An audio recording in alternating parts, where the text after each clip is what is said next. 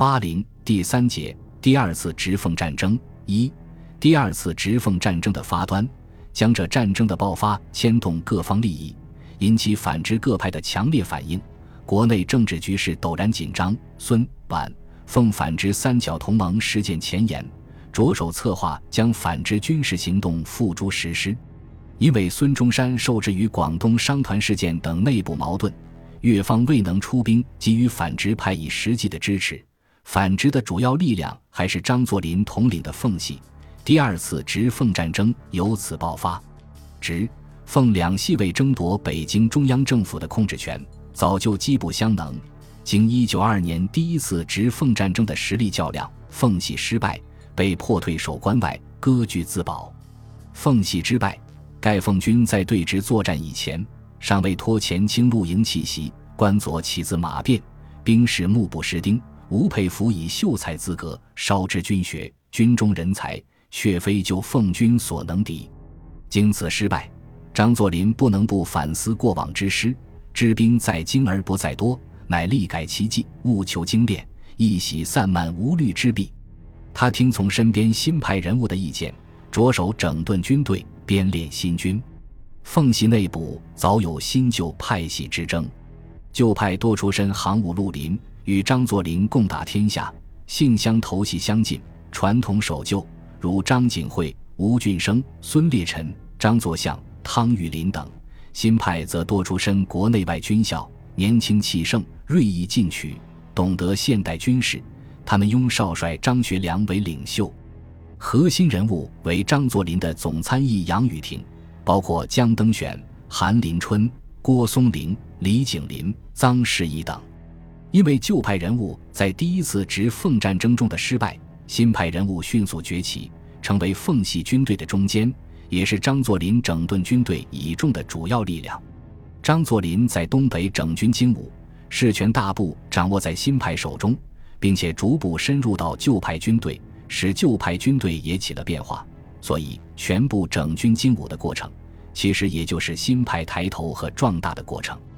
张作霖之子张学良精干忧国乃父，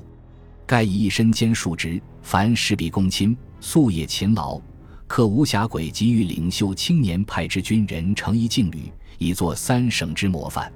张学良认为，老将之无学识，不如新将官之多韬略；师编制不如旅编制之运用灵活；旧军制不如新军制之组织完善。老军队之积习深，难于指挥。新军人知性刚猛而易于策用，张氏、张作霖深以为然，遂决定依此计划见此实行。张学良在张作霖整理军队、编练新军的过程中起到了重要作用。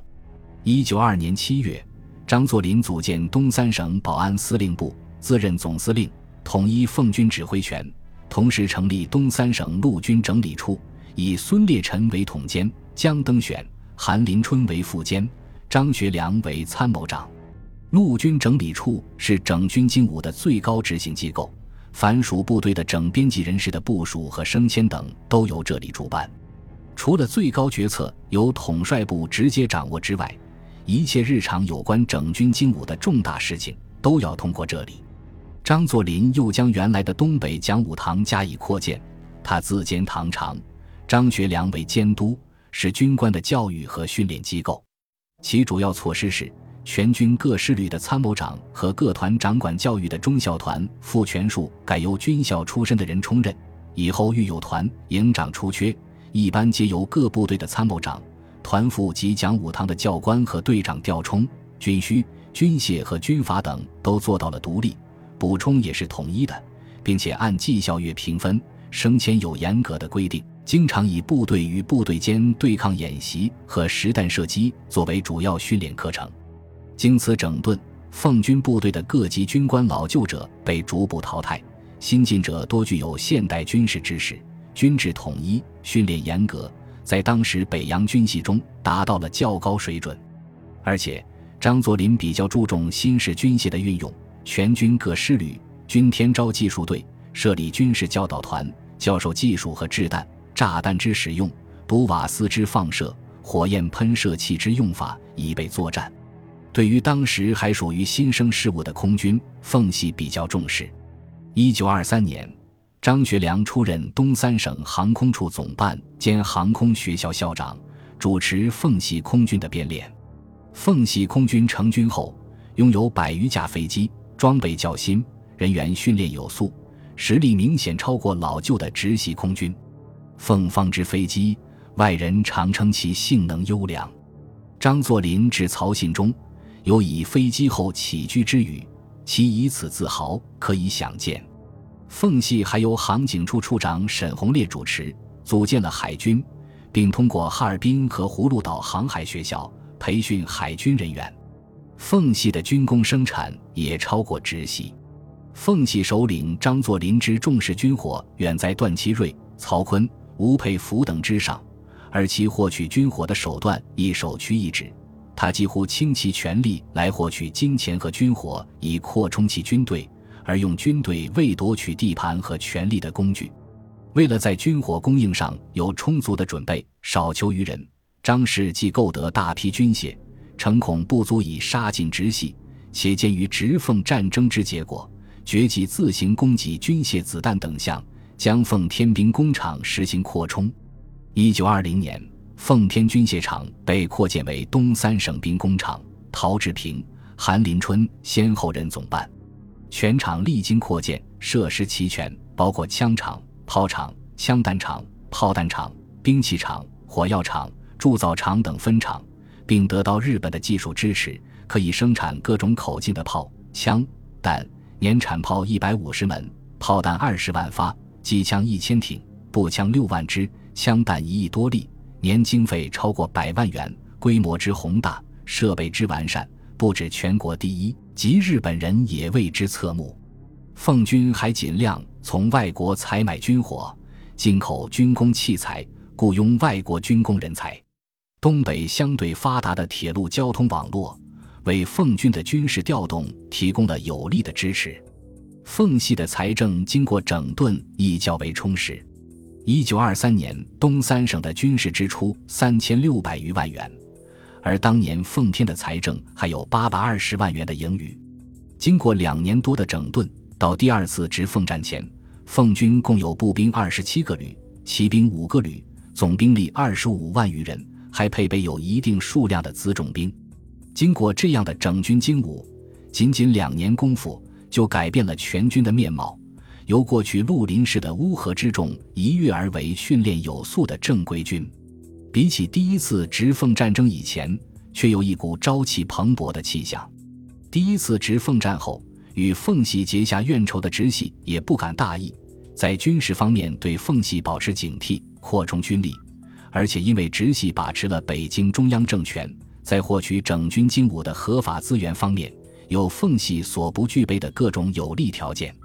例如，直系可以利用北京中央政府的对外国家代表地位，向各国交涉购买军火事宜。其中数量最大的一笔，是在一九二二年八月订购的价值五百六十四万元的意大利军火，包括步枪四万支、子弹三千万发、机关枪五十挺、大炮四十八门、炮弹二点四万发。只是因为直系财政困难，筹款不及，这笔军火迟迟未能交付。奉系为此还活动将其转售奉方，对直系釜底抽薪。吴佩孚电曹锟称：“查此事为直奉势力消长之唯一关头，倘为我方弃之而为奉德，兹道良而长敌气，奉张死灰复燃，实有无穷隐患。最后费尽周折，直系才勉强筹得款项，以分期付款方式购得这批军火。再如。”直系控制着关内汉阳、巩县、德县三大兵工厂，具有相当的枪弹生产能力。在第二次直奉战前，曹锟通过总统府军事处，特别命令三厂提高生产能力，以应战时之需，并规定如能照数完成，技师工匠等可领奖；员司等无实官者，准予从优保官；有实官者，准予从优晋级。直系的海军实力明显强于奉系，直系控制的长江和渤海舰队拥有巡洋舰、驱逐舰、炮舰、运输舰多艘。吴佩孚亦拟重点运用，自海上攻击并登陆包抄奉军后方，只是因为战局的变化，使吴佩孚此计不可实行。而对于陆地作战有重要帮助的空军力量，直系空军显然弱于奉系空军。直系空军共有四队，分驻北戴河、滦县、朝阳、南苑，所用飞机老旧，数量不足，战力有限。一九二年秋，吴佩孚在洛阳成立航空队，并将其规模扩大到三十余架飞机。但无论是数量和质量，还是人员素质和训练水平，直系空军都不及奉系空军。第二次直奉战前，直军总数有二十五万余人，编为十三个师、二十七个混成旅、两个骑兵旅及其他单位，与奉军兵力大体相当。但是，因为直系是第一次直奉之战的胜利方，直系的陆军在北洋军系里具有较强的战斗力，不太看得起出身旁门的奉系，因此直系在第一次直奉战后的整军精武方面，显然不及奉系有直接的动力，效果也就打了折扣。尤其是直系内部，因为种种原因，又分化出各个不同的派系，有些派系有实力，但因资源分配的不公而对曹锟、吴佩孚不满。有些派系贪污腐化，并无多少战斗力，但因其传承关系，又把持着不少资源。派系之间矛盾重重，上下失调，将帅失和，指挥难以统一，财政非常困难，难能支撑直系的军事，从而大大削弱了直系的实力。如时人所论，第一次直奉战后，奉军经此大创，回去日夜筹划、练兵筹饷、预备复仇，而直军战胜而骄。以为从此无事矣，不但不知防范，而无意不然其事。大将战胜而骄，为兵法所记，况不闻不问也。这时直系的军队，实际上有战斗力而又完全听无指挥的，不过是少数的几师。比起第一次直奉战争时那种同仇敌忾、上下一心的气势，浑然不同了。然直系内部舆论，尤其是吴佩孚等直系高级将领。仍然满足于前次战胜奉系的经验，以老眼光看奉系，认为西南六省坦直，绝不助奉；皖系坦奉，无能为力。奉方旧日师旅长进绿林出身，有勇无谋，不待论矣。新招募兵未经战事，就令训练有素，尚不适用，何况仓促成就者也？至于想谢，奉不待之。直论想有才，交部有经汉路，有直遇恶。并有他省接济，论谢有汉阳、德州贡献三兵工厂，奉则何如乎？想原仅是东省，谢须购资日本，所以直军上下盲目自信，认为就种种方面推测之，奉军再战必败无疑。无论何时再战，奉方万无幸胜之理。本集播放完毕，感谢您的收听。喜欢请订阅加关注，主页有更多精彩内容。